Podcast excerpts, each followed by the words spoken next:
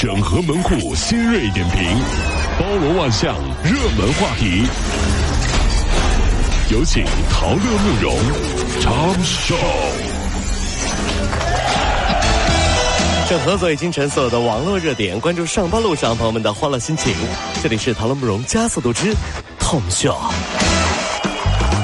近日，河南洛阳一外卖小哥顶着近四十度的高温送餐，结果中暑了。还有在这个派出所前面晕倒，经过这派出所民警的及时救治之后呢，这小哥已经是转危为安了。那么夏季高温，不少服务业的人还在坚守。我们尽量啊，不要催单，也不要轻易的给人家差评，多一些理解，多一些宽容。这样的季节，我们各位兄弟姐妹，我们发出倡议啊！各位如果说可以给来为您送外卖的小哥买瓶水，或者说一声谢谢，那是真好了啊！因为这么热，你连下楼吃饭的勇气都没有，人家却要在高温天在这座城市不停的穿梭，是不是？各位小姐妹，是不是？毕竟他们是除了你老公之外，掌握你所有身份信息、穿衣品味、吃饭口味的男人了。细思极恐啊！你别这样嘚瑟，听到没？人家了解你啊，真是哈。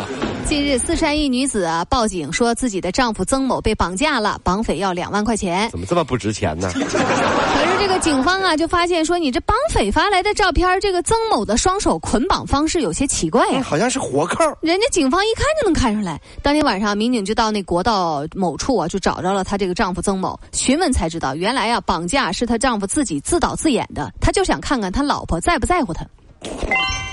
你说他自己绑自己，他那姿势他能正确吗？看看，这又是一个中央戏精学院毕业的高材生，是吧？电视机啊，电视剧 没看几部，是不是？看了好几个了，电视 看坏好几个了，好几个电视机了，学会了自编自的自演自导了，是不是？所以呢，我觉得咱们国产电影啊，想要发展，应该多找找这样的人，不说话，往那一站，浑身都是戏。你看，你看见我是，你看我我是戏精，看没戏精，戏精。之前记者探访声名远播的北京中山公园相亲角，哎呦啊，门当户对是这儿的铁律。我们不找外地的，可以是轻度残疾，但属羊的绝对不行。什么？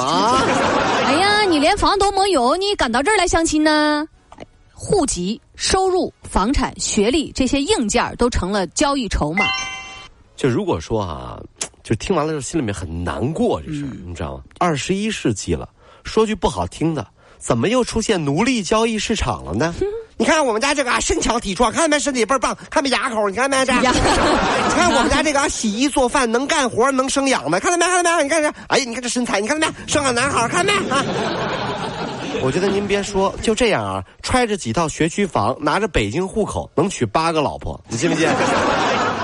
扑上来都哎，没事啊，有老婆，我女儿行，不怕这个。都什么呀？这都是真是。近日，杭州寿昌派出所搬迁，发现的仓库东西啊，呃，被动过了，然后就加大巡逻力度，没多久就抓住了那个嫌疑人徐某。徐某以前啊是盗窃，是被处理过的，一看警察他就害怕。但是他转念一想，谁会想到有人敢在派出所偷东西呢？结果啊，他偷完了马桶，又来偷空调，然后被逮着了。现在已经被刑拘了。进去之后啊，牢头里面大哥就问了：“你怎么进来的呀？”“呃，我酒驾。”“你呢？”“我打劫。”“你呢？”“我耍流氓。”“你呢？”“呃，我在派出所偷东西。”“啊！大哥，您上座，还愣着干什么？还不给大哥点烟？” 这这智商就是这智商，你看到没有？就这个智商，我我敢我敢难为他妈？他不打死我呀？这是啊，有有病，你知道吗？这么吓人，这。最近啊，湖北房县有一名九岁的小男孩，因为他想吃烧烤，就冒着三十八度的高温，趁着爸妈休息的时候，走了十多公里进了县城。接到孩子失踪的报警后呢，民警苦苦找了三个多小时，终于在晚上九点多，在一个烧烤摊儿旁边把孩子给找着了，然后把他送回去了。史上最强吃货出炉了，就想问问各位，小时候有没有为了一样特别想吃的东西倾尽所有？身边就有这样的例子，咱们就说不说别的，K F C 肯德基，对吧？啊，你孩子要玩具，你只能不停的吃儿童套餐，就觉得没有一个大人的尊严了，你知道吧？都围观，看没看没，这大人，哎呦，吃好五份儿童套餐。四年前，有一个名叫葛雨露的中央美术学院学生啊，他在地图上就找那个没有命名的路段然后吧，他就贴上自己做的葛雨露的这个路牌儿，就于是这条路呢，他就叫葛雨露了。最初呢，他只是把它当做一个艺术品，可是呢，现在被很多导航地图收录使用了。哎呀，这条路就叫葛雨路了。哎日前呢，北京规划委表示说，市民是不能私自命名道路的。我朋友啊，就是一个全国名人，嗯基本上全中国哪儿都是以他名字命名的路。是吗？他叫李建设，建设路。咱们就问问啊，哪个城市没有建设路吧？有没有？哪个城市没有建设路？真的是这样这样。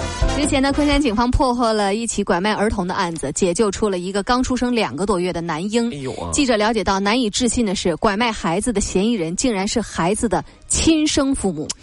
更令人大跌眼镜的是，因为是未婚生子，担心负担过大，四万元营养费就将孩子送养之后，与男友分赃不均，这女的报警自投罗网了。我一直在想，有这么一天，当人类和人工智能发生对垒的时候，双方对簿公堂，对不对？嗯。宇宙最高执行大法官在上面坐着，嗯，人类和人工智能开始争辩了，人工智能一句话就怒怼人类。啊，哪句？你们人类生完孩子还有自己卖的，我们机器人生产出来有自己卖的吗？啊，那都是纯纯靠你你们说说我们机器人没有人性，对不对？你们人类就有人性吗？卖自己孩子？你别说，还真就输了。所以说啊，别给机器人留后话啊，听懂没？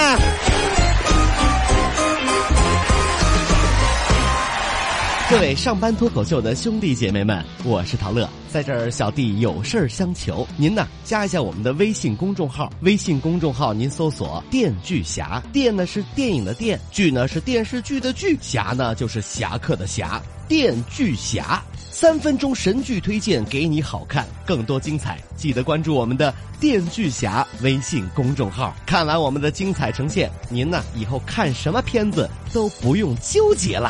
也麻烦各位帮我们多做宣传，在这儿谢谢您了。